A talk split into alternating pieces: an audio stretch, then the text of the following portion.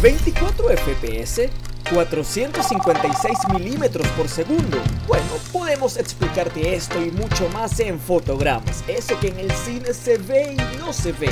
Eso que detrás de cada film nadie comenta ni ve. Todo en fotogramas.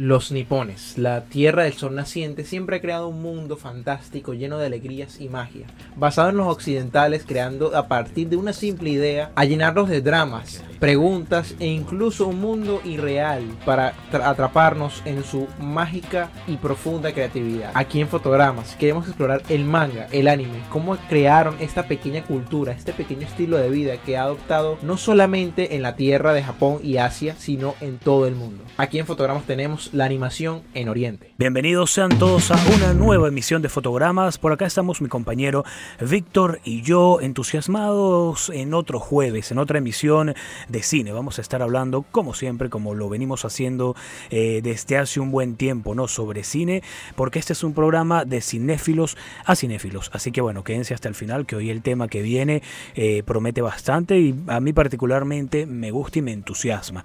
Víctor, buenas tardes, ¿cómo estás? ¿Cómo te has sentido? Mira, mejor que nunca y más alegre también porque me encanta y amo con ansias este nuevo tema que se titula La animación, la historia de la animación o el mundo de la animación, pero en Oriente, la historia del anime. Sí, totalmente. Este, nosotros decidimos hacer este programa también en dos partes, ¿no? La historia del cine animado, de la animación en la pantalla grande en el séptimo arte. Lo que sucede es cuando lo hicimos la semana pasada, lo abarcamos simplemente en Occidente, todo lo que tiene que ver con Europa y América, y me disculpan, no es que crea que, bueno, que nuestros radioescuchas son ignorantes, simplemente nada, aclarar. Ahora esta segunda entrega va a ser el cine oriental o el cine asiático. Pero resulta que lamentablemente los países con mayor preponderancia en cuanto a animación eh, eh, asiática o, oriental son simplemente China, eh, Sur Corea y Japón. Y de por lejos Japón es el mayor representante, el máximo exponente. Entonces, ¿qué decidimos hacer? Porque ya que estos otros dos países que mencioné anteriormente tienen una animación muy, vamos a decir, no es pobre, pero sí es bastante recatada, lo que dijimos fue, exacto, lo que, lo que decidimos Víctor y yo fue llamar simplemente este programa la historia eh, del cine animado japonés o simplemente la historia del anime, ¿no?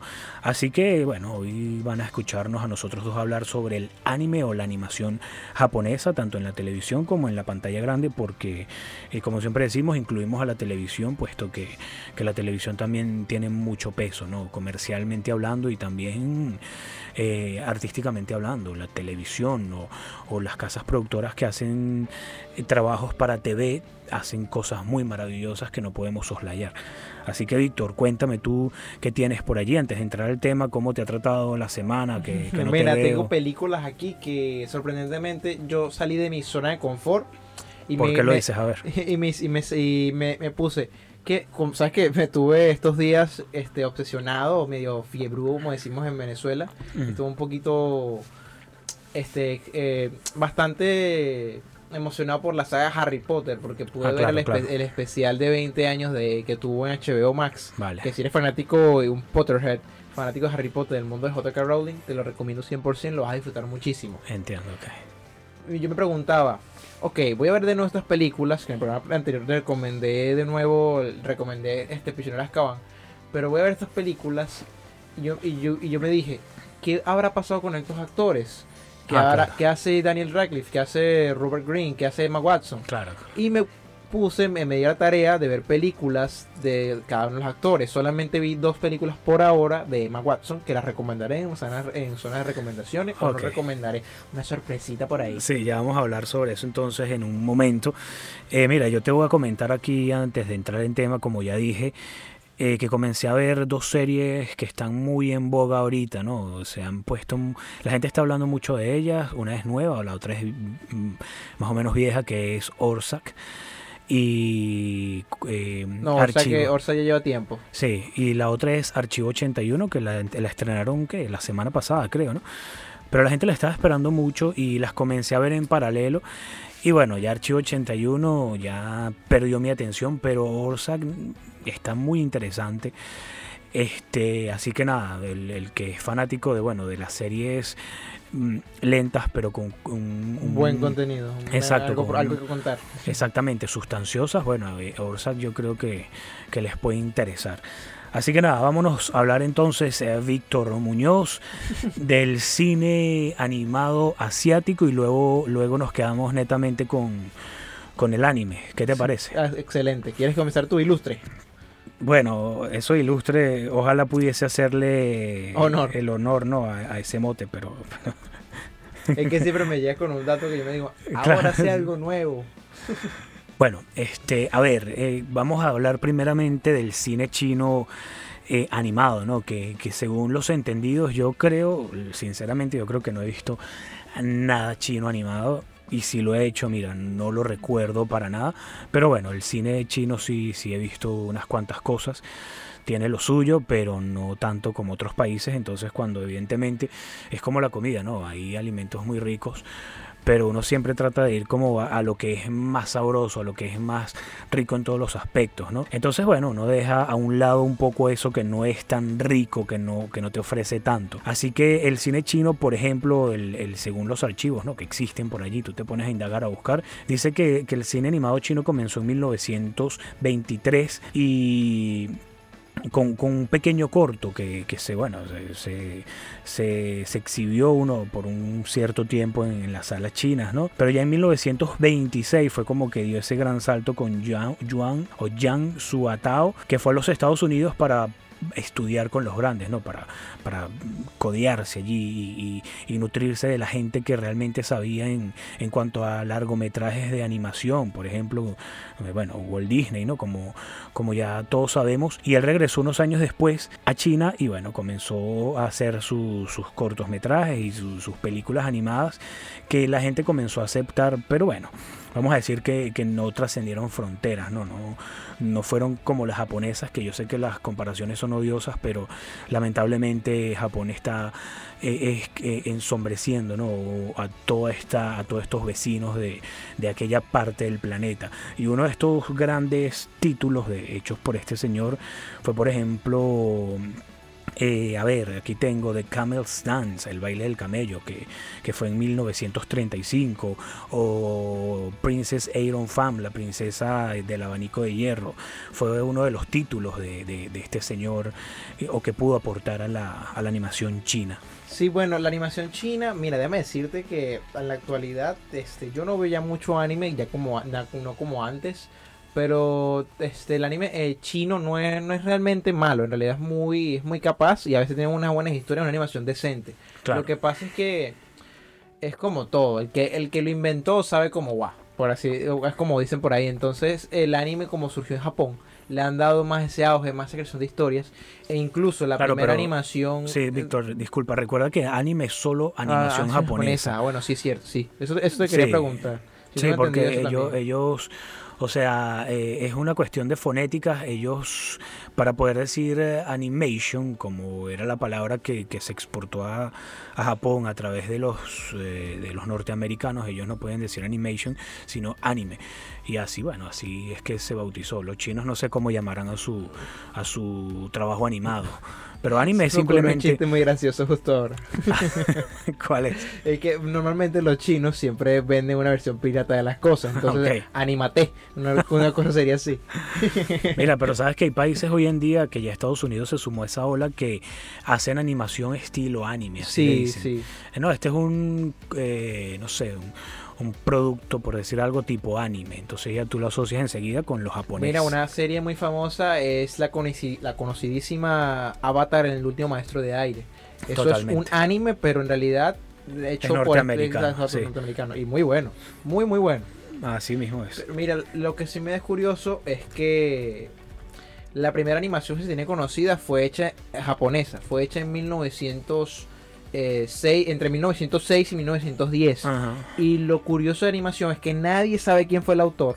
Y solamente es un hombre, un niñito que escribe su nombre, el nombre del título. Que no, miren, aquí en este programa se van a aguantar que ni Pablo ni yo no sabemos los nombres porque son nombres muy difíciles de pronunciar o recordar.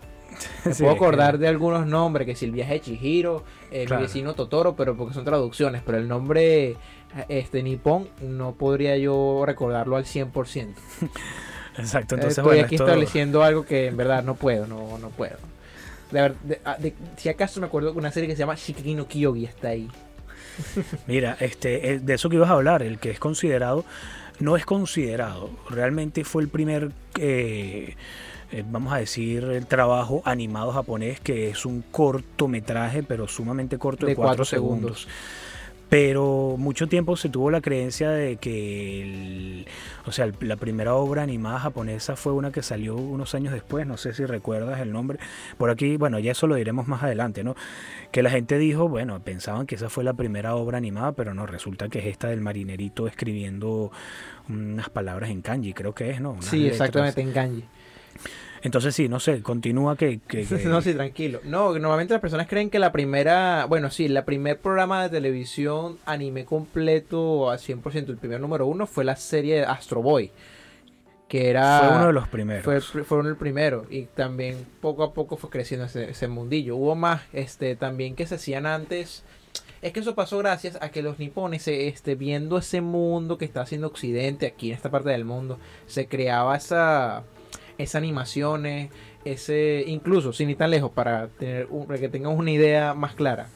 Japón no sabía de la, exis- no existencia, de la existencia de, la, de Blancanieves hasta 50 años después. O sea, Sí, así totalmente. que imagínense. Se estrenó Bueno. en 1930 y. ¡Wow! Sí, tal cual. Vamos a, entonces vamos a, a- a acabar con esto del cine chino que... Ah, sí, eh, discúlpame. Sí, Me fui eh, por otro lado.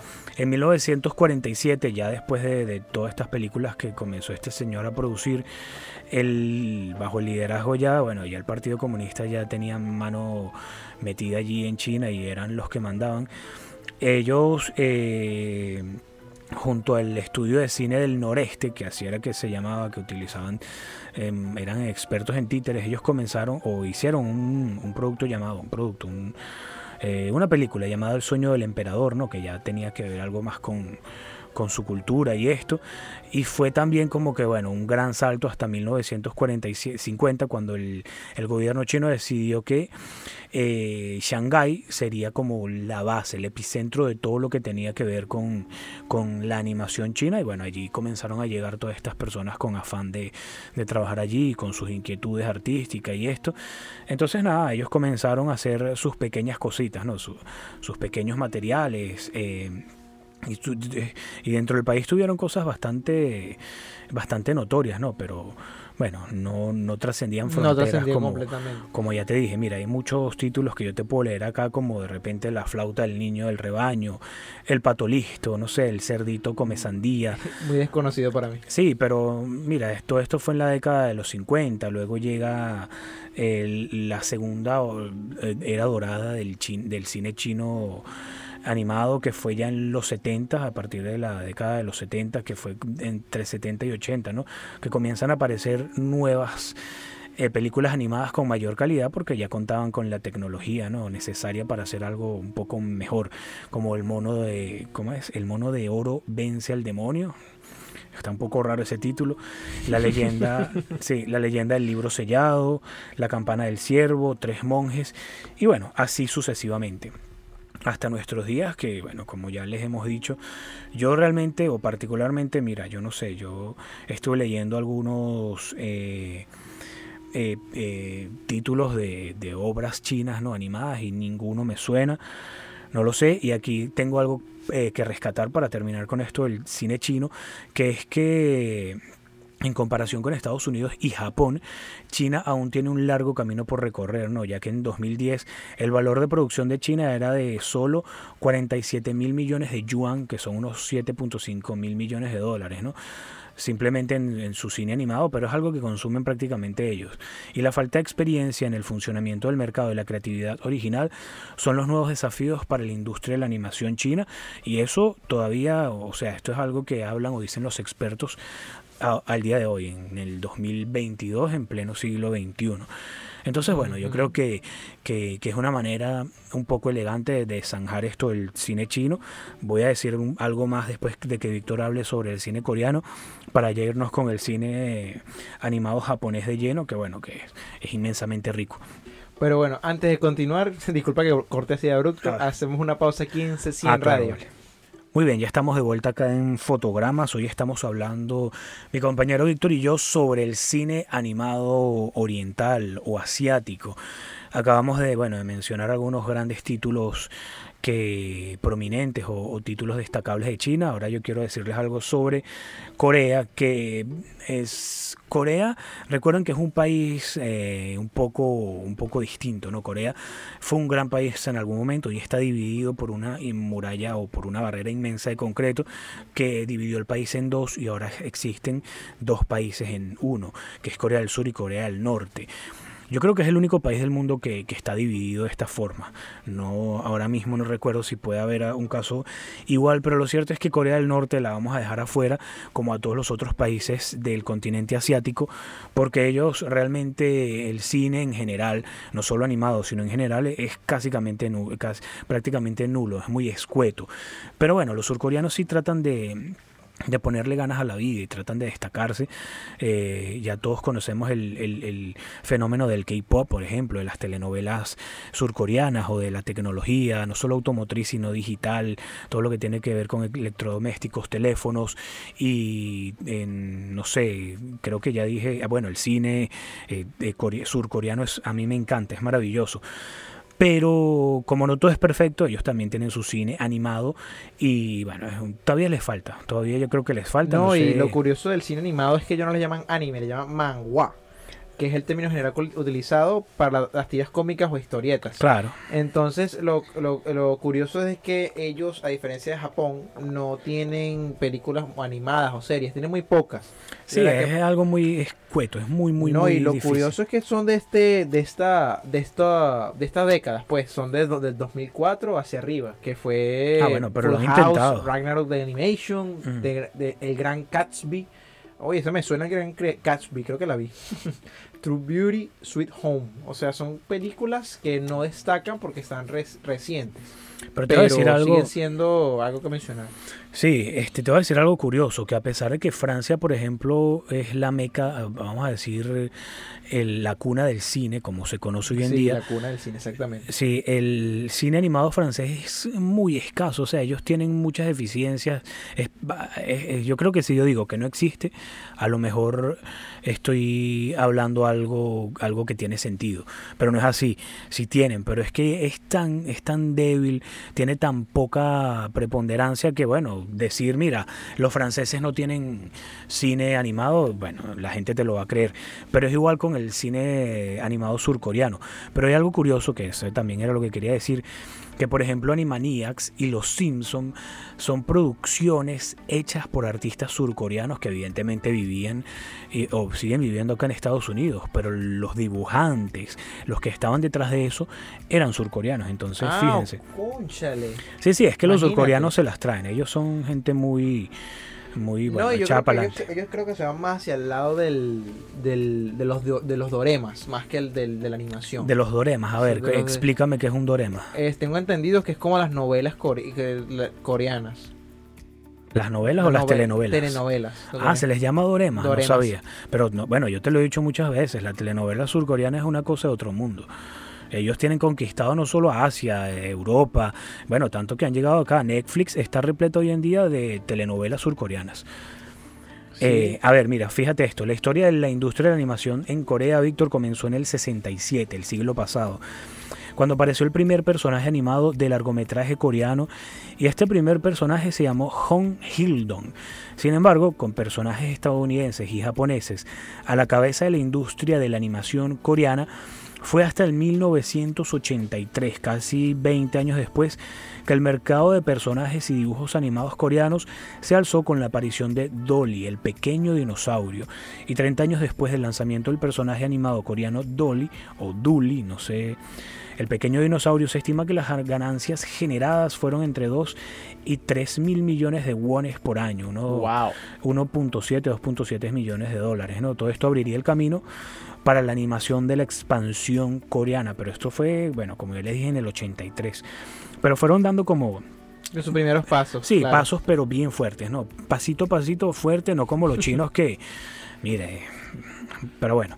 Ajá, en 2011 fue uno de los mejores años para las películas animadas coreanas, ya que finalmente una película de animación logró ser un éxito de taquilla nacional, entiéndase, que fue Le Fie, una gallina en la naturaleza. Y bueno, de ahí para acá, este, bueno, han hecho sus, sus cosas bastante interesantes, pero no tanto como, como la telenovela. Vamos a hablar, quiero, antes de seguir, Víctor, quiero que hablemos de esto. Puka, no sé si sabes. Ya va. ¿Qué? ¿Puka es surcoreana? Ok, me acabo de quedar en el sitio. Yo Bueno. no lo sabía. Puka es una pequeña de vestido rojo de origen coreano canadiense, que gracias a su popularidad pudo ser una de las animaciones coreanas más icónicas del princi- de principios del siglo XXI. Y tanto fue así que yo sé quién es Puka y yo adoraba Puka y nunca en mi vida vi un capítulo de Puka, pero la teníamos tan arraigada, por ejemplo en Venezuela, que yo llegué a adorar a esta, a esta yo le decía "Ah, chinita, a esta chinita.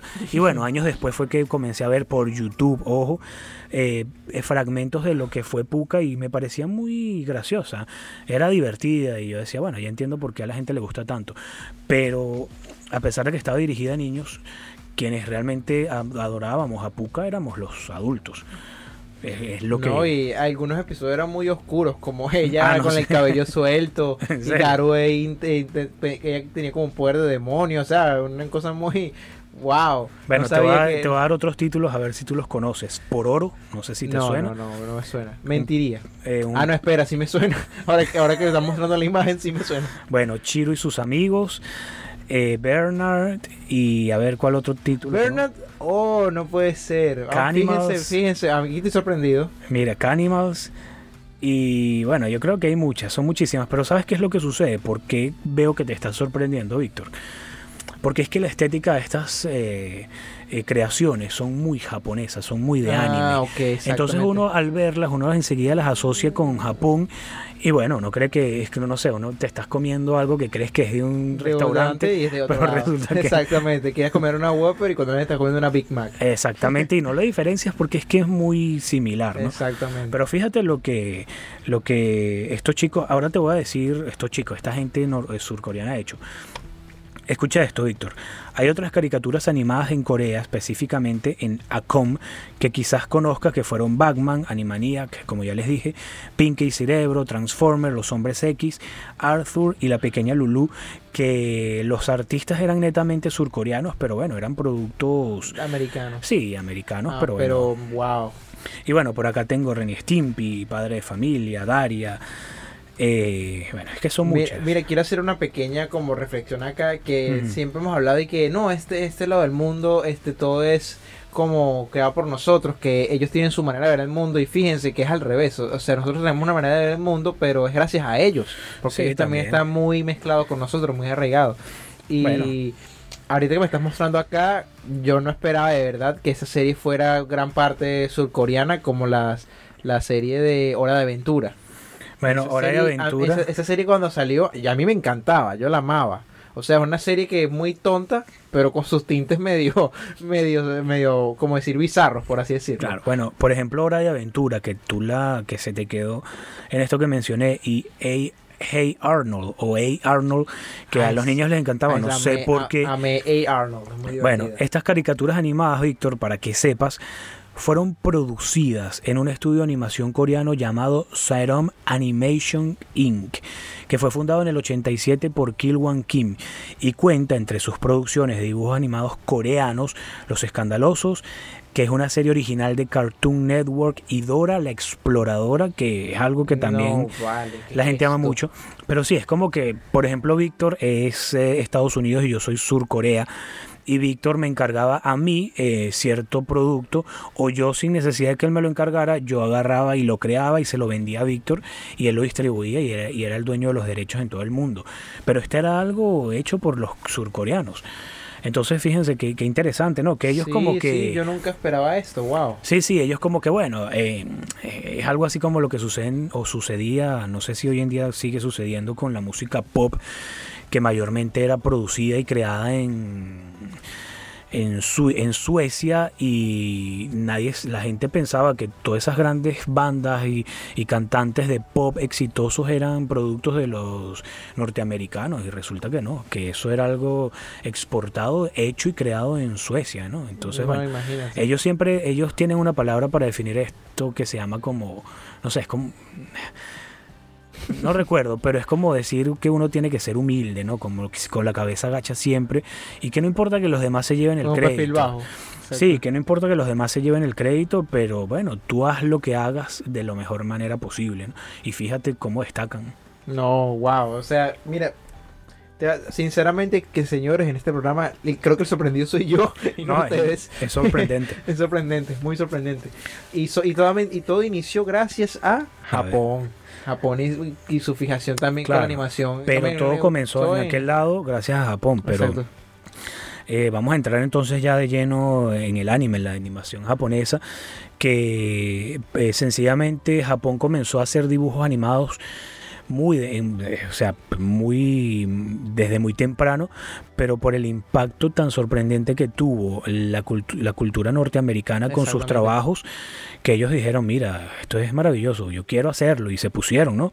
no como si quizá otras naciones que se maravillaron, pero todo quedó hasta allí. Y eso es lo que marca la diferencia, ¿no? También, que, que intenten no, y Disculpa que interrumpa, que me acabo de acordar, también una de las bases para que lo de aquí en Occidente pudieran crear la animación fue que antes en China tenían algo llamado la sombra china, no sé si te acuerdas de eso. Tú hablas, sí, que, alumbraban una, unas paletas o algo sobre una, una, tela blanca y colocaban como unas sombras. Yo creo que sería también un primer paso de animación aquí ahí en Oriente. Sí, ¿por qué no? Es que bueno, la animación eh, incluso en Occidente comenzó así con cosas muy vetustas, ¿no? Que eh, nosotros hablamos del programa pasado, pero algo llamado el caleidoscopio, que, que, era como una especie de telescopio, pero no para mirar a lo lejos, sino que tú ponías el ojo y veías como ciertas imágenes se movían. Y a mí eso me recuerda mucho a algo que yo tuve de niño, Víctor. No sé si tú sabes qué es esto, algo llamado Viewmaster, que, se, que era una marca, pero Viewmaster era simplemente un visor. Tú metías una especie de, vamos a decir, de célula que tenía imágenes y tú le dabas a una ah, palanquita y pasabas las imágenes. Exactamente. Bueno, entonces eso es algo que cuando yo estaba niño lo comercializaban como Viewmaster, que era una marca, pero era algo, mira, creado quién sabe hace cuánto y la gente así veía imágenes en movimiento, que es sencillamente lo que es la animación. Exactamente. Pero bueno, Víctor, la historia del, cine animado o del anime comenzó en Japón a inicios del siglo pasado, ¿no? Del siglo XX, en 1907, con esta caricatura que tú mostras, de la cual tú hablaste. Pero eh, fue más adelante, ¿no? Cuando en 1917 se dio el primer trabajo animado japonés considerado como parte del anime, ¿no? Ya algo un poco más serio, más mejor elaborado, que el título es, no sé si lo sabes, que se llama Shingasho Meian no Chipai. Ah, no, no Chipai, sí. Ok, traducido como lo tienes. Eh, nuevo libro ilustrado en movimiento. el fracaso del gran plan. Ah, sí, mira qué titulazo tan largo. Bueno, después de esto. Eh, disculpa que te interrumpo, pero este es una curiosidad que yo aún no entiendo por qué los nipones hacen títulos tan largos. Sí. Este, por ejemplo, la travesía de Eduardo, eh, la travesía de Eduardo y Pablo, una aventura nueva, sin procedentes, hoy en cines. Pónchale. Sí, bueno, fíjate que eso fue en 1917 y después de esto surgieron tres figuras importantísimas, ¿no? Que impulsaron la animación japonesa. Este, y fueron eh, sí, pasaron a ser considerados los padres del anime. El primero de ellos fue Oten Shimakawa, quien fue un caricaturista político para la revista de Tokyo Pop y el animador para el estudio Tenkatsu siendo la historia del conserje Mukuso Imokawa, que fue su obra más reconocida. ¿no? Y en segundo lugar estuvo Junichi Koichi, pintor y caricaturista, que fue contratado como animador en 1916 y que en total realizó 15 películas animadas. Y el último es Seitaro Kitayama, ¿no? que fue otro animador. Eh, Este, bueno, sí, otro animador autodidacta y, y que él no fue contratado a, diferencia de los otros dos por compañías, pero creó su propio estudio llamado Kitayama Eiga Seisaku, que a pesar de cerrar posteriormente debido a la falta de éxitos o de éxito en sus obras, se considera el primer estudio de animación en Japón. Qué interesante, ¿no? Sí, claro. No, y bueno, este el anime también tuvo una gran repercusión porque siempre tuvo como esa expresión. Incluso ah, hay un, anima, un animador que realizó casi que 80 sí, como 80 cortos animados y Claro. por culpa del terremoto de Kanto, no me acuerdo de qué año, eh, se perdió casi todos los trabajos y solamente quedaron 30 de esos 80. imagínate. Imagínate. Todo el trabajo Se que quizá perdido- era maravilloso y se perdió. No, y, y, ah, este el- lo que sí denoto del, del, del anime del anime cuando se fue creando poco a poco es que buscaba como la mayoría de sus creadores se vieron empapados de esa de ese auge aquí en Occidente gracias a la película de gracias a las películas y los cortos que estaban haciendo, pero más que todo fue en no- 1930 cuando se estrenó la película de Blancanieves por Walt Disney, Claro. porque fue como una es una, un logro visual muy impresionante. Sí, yo, sigo yo sigo todavía en duda de que haya salido en ese año. Pero sí, es difícil de, de creer, pero sí, así es. Eso fue como que otra, eh, vamos a decir, otro espaldarazo que le dieron los norteamericanos a los japoneses sin querer, o que, sin, sí, sin querer queriendo. No, incluso los japoneses todavía en ese momento hacían, ¿cómo se llama esto? Dibujaban sobre la fotocélula Ajá. y era mucho más caro. Luego empezaron a hacer la animación sobre acetato, que es lo que hace, lo que hacía Walt Disney en ese momento. Que Totalmente. agarraban acetato, dibujaban una parte, luego colocaban otra y colocaban otra y así animaban poco Y a no poco. solo mucho más caro, yo creo que era hasta más difícil, ¿no? Sí. Tenía más trabajo. Pero bueno, eso fue eh, antes de la Segunda Guerra Mundial. Eh, vamos a hablar aquí, ¿no? En- desde el 1930 hasta el 40 más o menos. Eh, a pesar de que, bueno, de que el estudio de este señor cerró, durante el tiempo que estuvo operando llegó a tener cuatro discípulos que fueron Yasushi Murata, Hakusan Kimura, Sanae Yamamoto y Noburo Ofushi que bueno, fueron después, eh, vamos, mira, lo que tú acabas de hablar del terremoto de Kenton, que ellos estuvieron allí inmiscuidos, pero estos cuatro estudiantes de Kitayama se vieron obligados a emigrar después de, este desa- o de esta de, de- de- sí, de esta catástrofe y fundar sus propios estudios de animación. No obstante, muchos de ellos se enfrentaron dificultades al tener que competir con las producciones de Disney, que bueno, yo creo que era un poco osado, ¿no? Así que para empezar, los estudios en Japón se veían obligados a reducir costos y emplear tan solo un puñado de animadores. Esto fue así mucho tiempo. Lo que acaba de explicar Víctor era muy laborioso, era muy costoso y evidentemente ellos no podían competir con estos grandes que estaban acá en Norteamérica. Pero, ¿qué fue lo que sucedió? Que el gobierno japonés eh, estaba ya inmiscuido en esto de la Segunda Guerra Mundial y comenzó a exigirle a estos creadores propaganda, propaganda animada. Entonces ellos durante todo ese tiempo de la guerra lo que hicieron fue dedicarse a producir, eh, vamos a decir, obras propagandísticas. ¿no? Exactamente, Todo- ninguna memorable. Sí, todo, A una que otra podría Exacto. quedarse. Quizá por lo que, por la creación, pero exacto, el tema, los temas siempre eran recurrentes. La guerra, eh, alístate en el ejército, pelea por tu patria y por los tuyos, el estamos venciendo o vamos a vencer, pero todo giraba a eso, a lo que tenía que ver con lo bélico. Hasta que bueno, después de, de la Segunda Guerra Mundial es que comienza lo bueno acá en Japón porque nada, va- vamos a decir, se liberaron, ¿no? Y ya la creatividad comenzó a aflorar.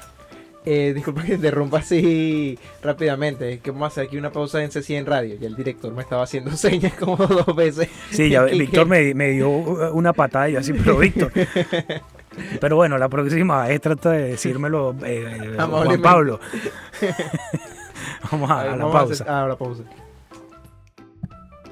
Eh, sí, la- después de la Segunda Guerra Mundial, Eh, Víctor, eh, Ah, bueno, este, vamos a vamos a que la- las personas sepan qué qué es lo que estamos haciendo. Estamos acá en Fotogramas, volvemos de una pausa. Y bueno, vamos a aprovechar ahora, Víctor, y ahora por castigo, por querer entrar tan abruptamente, recuerda nuestras redes sociales y sí, la de la radio. síganos a, a través de este Agroba Cuchufo, como mi nombre, Víctor Muñoz Cuchufo, y Juan Pablo Lares Guevara, En Instagram. En Estamos Instagram. en Facebook con nuestros nombres. eh, que ya acabo de decir. También Normales. Víctor Muñoz y Juan, Juan Pablo Lares. Pero bueno. eh, vamos a hacer una recolecta para que él reduzca su nombre de Instagram, por favor. Y pueden tenernos en. YouTube como fotogramas. También estamos en Spotify. Sigan a la radio que, que bueno, que nos acoge aquí semanalmente también, ¿no? Hace 100 radio en esta estamos o están y estamos también porque somos parte de esta familia en, en Facebook y en Instagram, así tal cual. C 100 en número y radio. Es fácil, allí estamos, bueno, siempre compartiendo cosas eh, interesantes. interesantes, que eso es la idea, ¿no? También nutrir un poco a quienes nos escuchan. Pero bueno, Víctor, disculpa tú también la interrupción. A ver, adelante, ¿qué ibas a decir? Este, lo curioso de la Segunda Guerra Mundial, para que continúes con lo que estabas diciendo, muy interesante. Este, cuando ocurrió eso, por ejemplo, Estados Unidos pasó por la Gran Depresión. Claro. Que fue también lo que pasó primero con la Primera Guerra Mundial.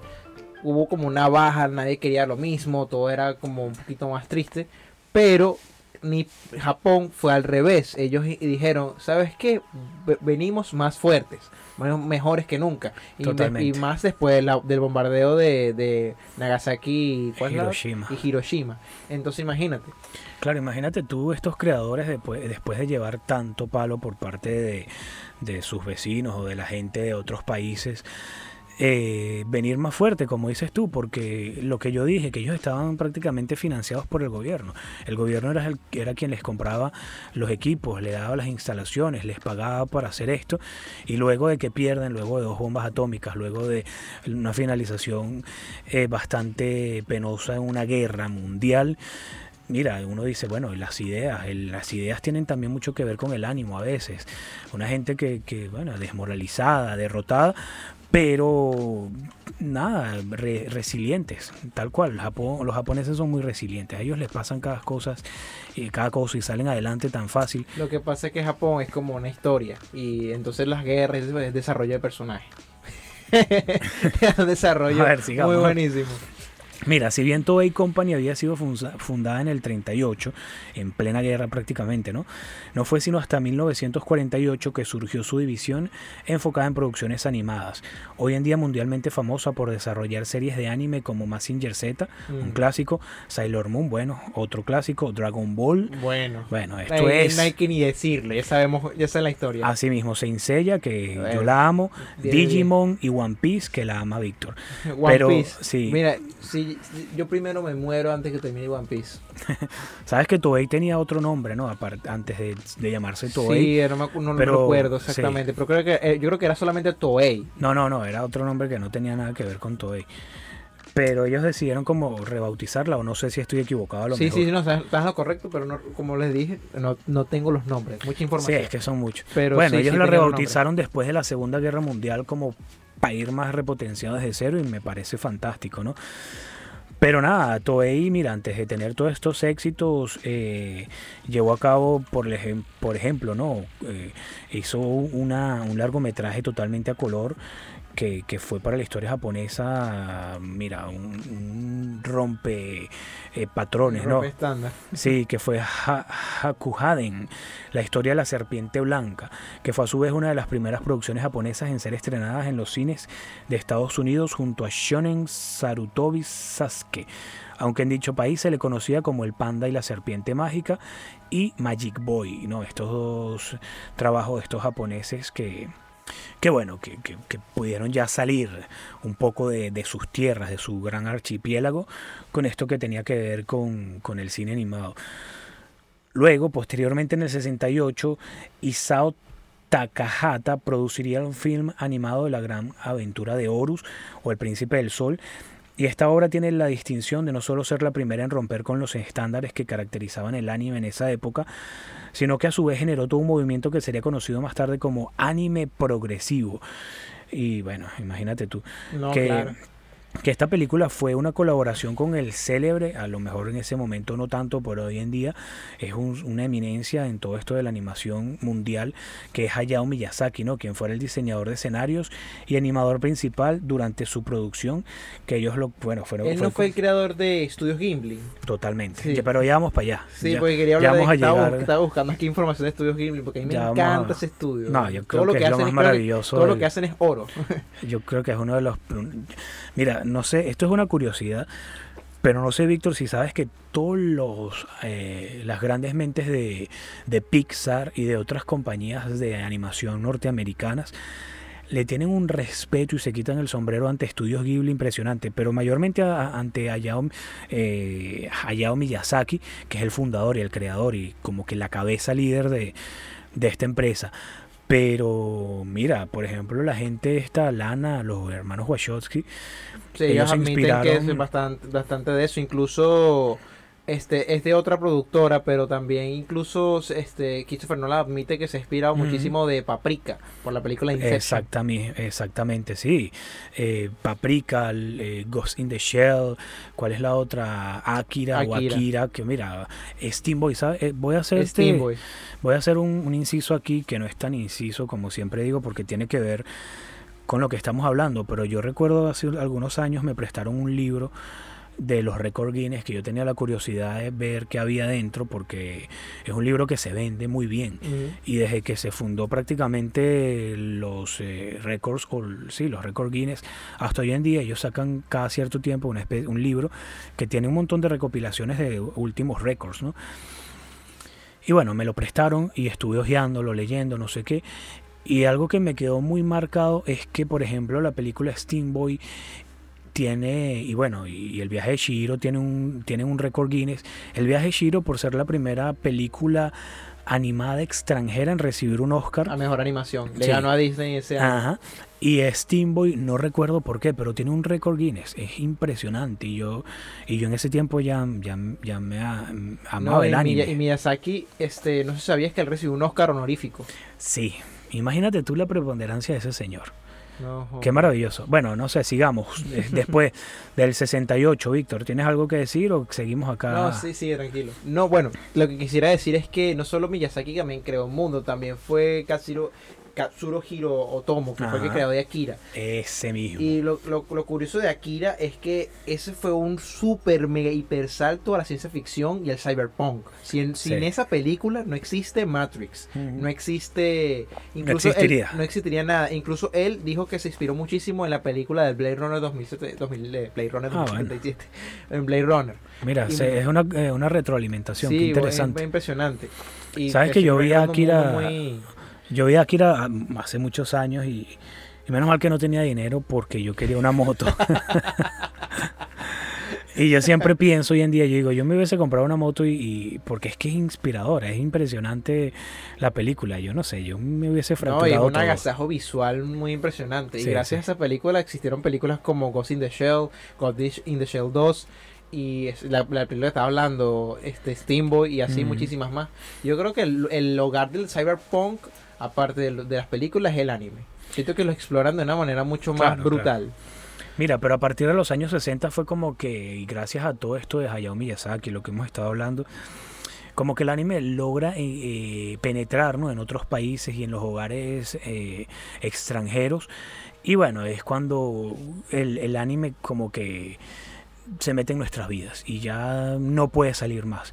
El cine animado japonés ha tenido sus altibajos como todo, pero desde ese punto, ya desde los 60 hasta hoy 2022, el anime ha tenido una crecida tan exponencial y es gracias a la aceptación y a la veneración que le damos todos los seres del planeta porque es que ha llegado a todas partes del mundo, ¿no? No, y bueno, es que los nombres que que llegan y van son cada día más impresionantes. Las, las series que nunca mueren, como One Piece, Dragon Ball, Naruto, Bleach. Eh, incluso series hoy en día se vuelven hasta, hasta emblemáticas. Que si Attack of Titan, eh, incluso hay una serie que a mí me gusta muchísimo porque trata de la creación de un, de un anime que se llama Bakuman y trata de la historia de los creadores de las, de la, del anime Black Dead Note. Ok, ok. y ahí te explican de, todo el proceso de cómo crear un anime. O sea, muy impresionante cómo esos mangakas pasaban todos sus días dibujando, copiando a otros, buscando qué mostrar. Mira, sabes que el padre del manga estuvo contratado mucho tiempo por Toei Animation haciendo, bueno, trabajos para ellos. Pero él en un momento dado se le venció el contrato y él no quiso seguir y, y él fundó su, su propia su propio estudio. Sí, su propio estudio anima de animación llamado Mushi Production, ¿no? Y a través de este, el señor hizo muchas cosas exitosas, como por ejemplo Astro Boy, que la, les tengo Sí. una curiosidad sobre Astro Boy. También tiene, tiene eh, títulos como Kimba el León Blanco, que eso fue todo un... Un- Una fue- controversia. eh, porque él, supuestamente Ujú. él fue, él es la original Rey León. Exactamente, que hicieron los gringos como siempre. La, una Sacaron la, su la versión. Sacaron su versión sin, con- o sea, sin darle crédito a este señor. Pero bueno, también Mira, tiene ya la va, déjame hacer princesa. una, una pequeña curiosidad. Mm. Este, aquí en esta parte del mundo decimos, no, es que los chinos copian todo lo que hacemos nosotros. Y Bueno. fíjate, Sí, fíjate, eso es verdad. fíjate. Pero bueno, continúa. A ver, la princesa y el caballero Blackjack fue otro título de, de este señor con su productora. Pero Astro Boy fue la primera serie animada en ser transmitida por televisión, que fue en 1963. Y aunque Tezuka estaría inconforme con todas las restricciones y cambios por los que tuvo que pasar su creación, para poder ser emitida en Estados Unidos, bueno, él siguió como que vamos a llevar la cosa en paz y siguió después como, pero él no estuvo muy contento, ¿no? Pero esto es algo que sucede, no sé si eso sería desde aquel momento como veo, pero es algo que sucede. Ustedes leen un manga o un cómic, ya Víctor lo ha hablado aquí, y cuando lo llevan a la televisión es otra cosa Sí, distinta. es diferente. Lo que hacen diferente. es, sí, lo, edul- eh, lo edulcoran muchísimo, entonces Bueno, es pierde que la el- el, esencia. nombre no dice adaptación, lo adaptan. Totalmente, pero lo hacen, mira.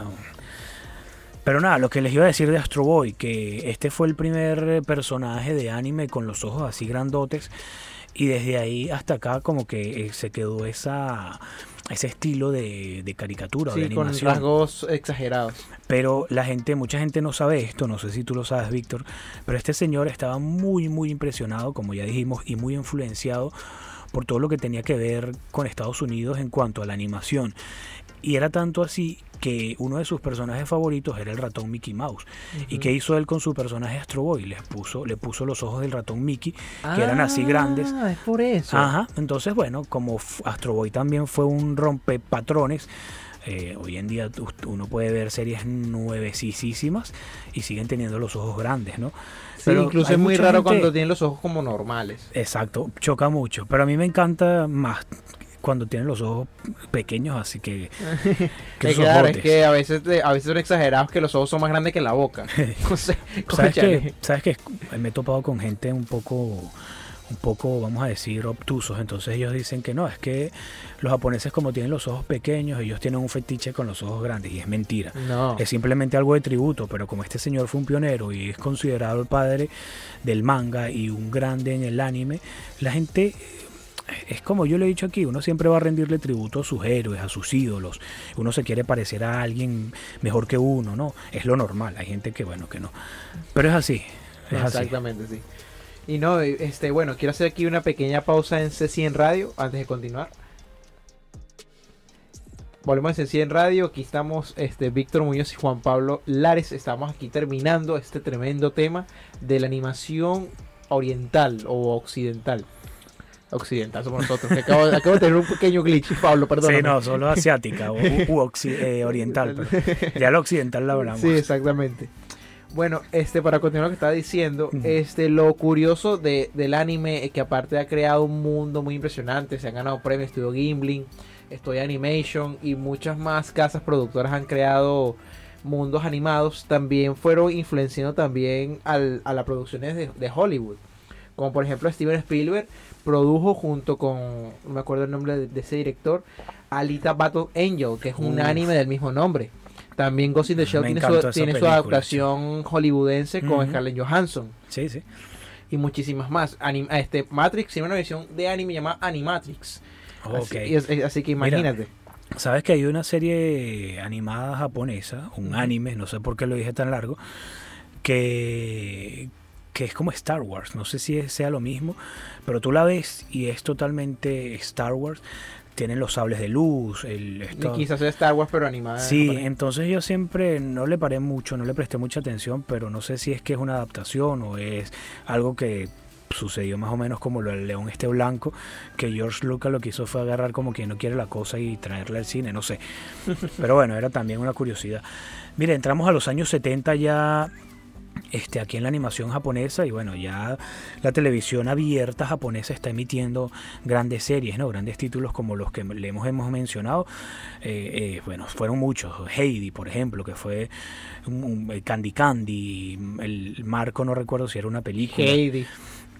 Bueno, unos grandes, unos tubazos, unos, unos tubazos, unos palazos, unos, unos títulos que se apoderaron de todo el mundo, pero surgió para ese momento, gracias a Massinger Z, algo llamado el anime mecha, ¿no? De, ah, sí. Que se escribe mecha, pero y eso fue, fue, una de las inspiraciones para crear este Pacific Rim, que fue la el género de los kaiju, que luego nació, un poco después de que se Massinger Z nació con con Godzilla y King Kong. Claro, Ultraman, que también fue televisado, pero Ultraman no era anime, Ultraman era una serie live action, por decirlo así. Pero sabes que este mecha, no sé si que, sabes qué significa mecha. Eh, robots, creo que no. No, creo que sí, creo que es robot. Sí, pero es una derivación o una acortación, lo mismo que pasó con anime de animation. Mecha es simplemente mechanic, pero ellos no podían mm. decir mechanic, simplemente decían mecha. Pero es eso, no es mecha, es mecha. Entonces también esto fue muy revolucionario. A los japoneses les encanta mucho la tecnología y todo lo que tiene que ver con robots. Pero ellos como que nos, ah, nos han ido pegando todo ese amor. Ellos son unos genios. Tú vas y hablas con un niño y te arma una computadora mientras estás hablando con él. Sí, mira, nos han, nos han ido pegando esto de, de, la, del amor, ¿no? A, a, los mechas, a los robots, tanto así que acá surgió algo llamado Transformers, gracias a los gringos y a los surcoreanos, como ya dijimos, ¿no? Y llegamos a la década de los 80, que bueno, no sé si tú quieras hablar algo de esto, eh, Víctor, no sé si... No, en los 80 yo creo que de ahí para allá fue como lo dijiste anteriormente, fue como un home run. No Totalmente. subir. Un honrón, no, muchos, muchos. honrón. Se acaba bateador era un honrón, un honrón.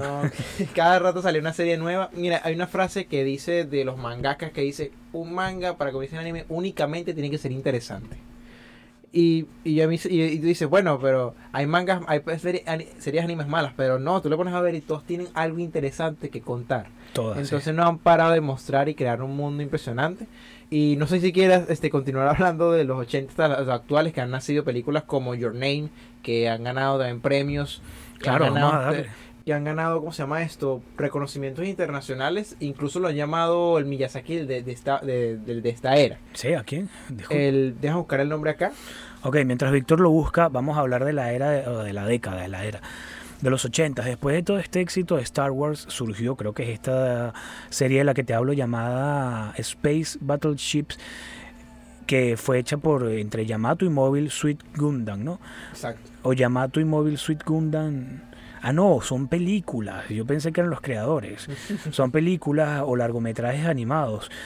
Pero todo esto que acabo de nombrar, estos tres títulos, por ejemplo, como que alborotaron más el amor por el anime, por, mira, por lo maravillosas ya que eran en cuanto a lo visual y efectos especiales. Alborotaron todo esto que ya los japoneses y los no japoneses teníamos y tenían dentro por, por, el anime y surgió algo en esa década de los 80, un movimiento llamado otaku, que es, ah, eh, sí. era una referencia o un, vamos a decir... Un eh, término más o menos ofensivo. era, sí, exactamente, era un término eh, eh, sí, vamos a... Eh, pero bueno, algo ofensivo es algo que, te ofende. Pero algo peyorativo es un poco más sutil, ¿no? Que como que quien no, quiere la cosa te digo algo. sería, sería ofensivo, pero... Disculpa. Sí, pero exacto, era un término ofensivo, peyorativo. Víctor dice ofensivo, yo digo peyorativo. pero era simplemente para referirse a una, una tribu urbana, ¿no? a un grupo de chicos y chicas que amaban desmedidamente toda esta cultura de la animación japonesa y todo el merchandising que estaba detrás. Y bueno, se reunían a intercambiar ideas, a intercambiar productos, no sé qué. Y fue bueno, en esta era cuando surge todo esto, ¿no? Entonces, bueno, en el, ya por ahí en el 82 entre el 82 y, entre el, y el 85, para que tengan eh, una idea, Hayao Miyazaki sacó algo llamado Náusica o Náusica del Valle del Viento, que fue como que la primera película que él, mira, dijo, esto es lo que yo puedo hacer y agárrense que de aquí para allá lo que viene, bueno, es... Eh, eh, imperdible, ¿no? No, y mira, una película que a mí me encantó del 88 fue La tumba de las luciérnagas. Uy, mira, yo tengo Ese- por aquí fue un- ese fue un drama bélico muy, pero muy fuerte. Es precioso. Yo no sé si tú sabes, yo te voy a buscar, ya les voy a compartir a ustedes, sigamos hablando, ¿no? Pero, pero tengo una imagen que conseguí en internet que cuenta la historia en la cual se inspiró este creador para hacer la tumba de las luciérnagas, que por años creí que era de Ghibli, no tiene nada que ver con Ghibli, pero es un trabajo muy no, no, parecido. sí, es, sí es, pa- es parte de Estudios Gimli, pero como no fuera de Miyazaki, no lo tiene nada que ver él. Ok. Pero es Estudios Gimli. Ok, exacto. Bueno, pero es impresionante. Yo vi esa película y a mí me, me- me entristeció muchísimo el final y dije, mira, me No, di cuenta cuando algo animado puede ser muy, muy, Muy- muy potente, ¿no? No, y a mí, a mí la escena que más me, me duele fue cuando ellos están caminando entre, entre los heridos y en tanto familias llorando por sus hijos y, y todos desmembrados. uy, horrible. Y eso que es Bueno. un dibujo. No, no es un dibujo, son es, es- es que tú dices, exacto, dices que un dibujo y la gente se va a imaginar un dibujo. un papel. Eso, no, no, o sea, es una, una película, un largometraje animado japonés maravilloso que, bueno, yo creo que, que Víctor y yo, por lo que pueden ver, la recomendamos, ¿no? No, bastante. Pero a ver, Víctor, sigue hablando mientras yo consigo esto por acá de, de esa película que yo me sé la historia, pero quiero leerla con las palabras exactas, ¿no? Exacto. Aquí está. Ah, ok, bueno, Mira. me ganaste. Es para que la gente más o menos tenga una idea de lo que va esta película. Durante la Segunda Guerra Mundial, que fue ya por ahí, que terminó en el 45, un niño japonés se paró delante de una pira funeraria y esperó su turno para cremar a su pequeño hermano muerto. La persona que sacó la fotografía dijo en una entrevista que el niño se mordía tan fuerte los labios para no llorar que le caía sangre de la comisura de su boca. Fue entonces que el guardia le pidió el cuerpo y le dijo, dame la carga que traes en la espalda. Y el niño respondió, no es una carga, es mi hermano. Entregó el cuerpo, se dio de vuelta y se fue. Pero es, es difícil no quebrarse, ¿no? Wow. La historia fue inmortalizada en la película animada La tumba de las luciérnagas. En Japón, incluso hoy en día, esta imagen se utiliza como símbolo de fuerza. Y que esta foto, bueno, sirva de ejemplo, ya eso es algo que no nos incumbe acá. Pero es una fotografía la que inspiró, o sea, una simple imagen, una simple fotografía inspiró una película de más de una hora de duración. Y bueno, es titulada No. La danza de las luci- la tumba de las luciérnagas. No, qué horrible. No, incluso una curiosidad del póster es que tú ves el póster, este, están como unas luces, ¿verdad? Ajá, Cuan- y supuestamente, yo creo que es edición, pero supuestamente si le subías mucho el brillo, ajá. se veían las luces y arriba de las luces había unos aviones. Y da a Ah, entender que no eran luces, eran bombas. Uy. Y no sé, imagínate. muy triste. O Ah, es muy Muy fuerte. fuerte, muy fuerte. A Es veces, muy, muy fuerte. A veces, a veces esos mensajes sub- este, como subliminales, por así decirlo, son los que más pegan. Sí, No, y, No hoy sé, en día, este, el anime, mira, yo lo único que critico del anime es que tiene una manera muy, a veces muy sentimental de comunicar las cosas. Que si Sí, el bueno, personaje es que- empieza a llorar y recuerda su pasado y tiene, obtiene más poder y cosas así. Pero siempre tiene algo que contar, una historia nueva que contar y siempre que yo busco inspiración, a veces busco a otro lado del mundo. Sí, y sí, hoy en día no han parado de crear este películas totalmente nue- nuevas. Estudio Gimli todavía no deja de, de perdurar. Inclu- Incluso Netflix le tiene una sección llamada Estudio Gimli. sí, totalmente.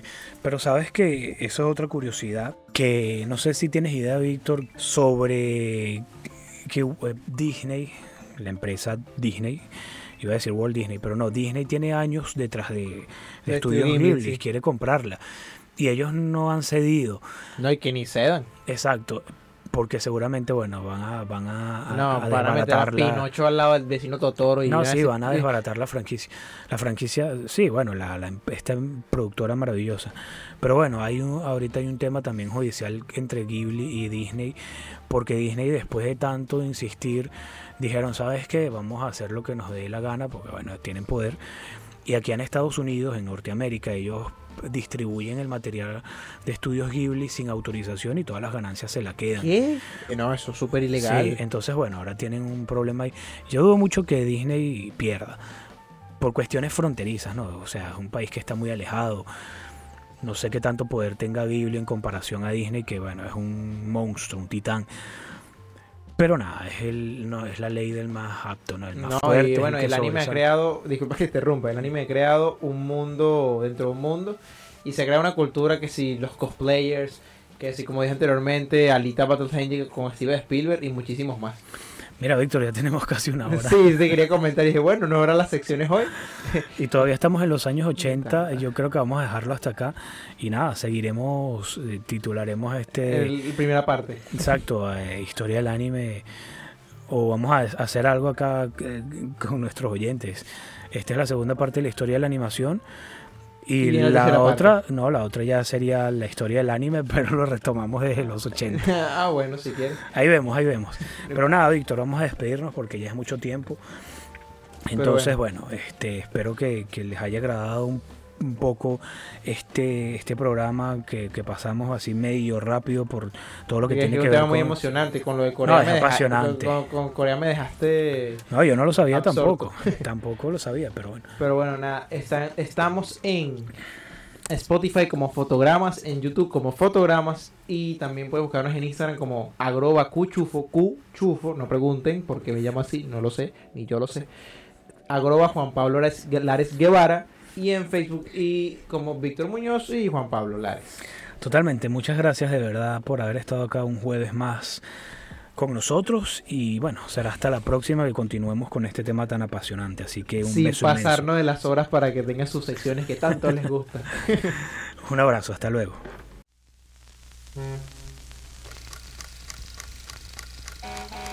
Todo tiene su iceberg y aquí en Fotogramas trituramos cada pedazo de ese inmenso e incómodo pedazo de hielo cinematográfico, su punta y su gran parte oculta, como si fuese un buen granizado. Por cierto, ¿de qué sabor le vas a pedir hoy?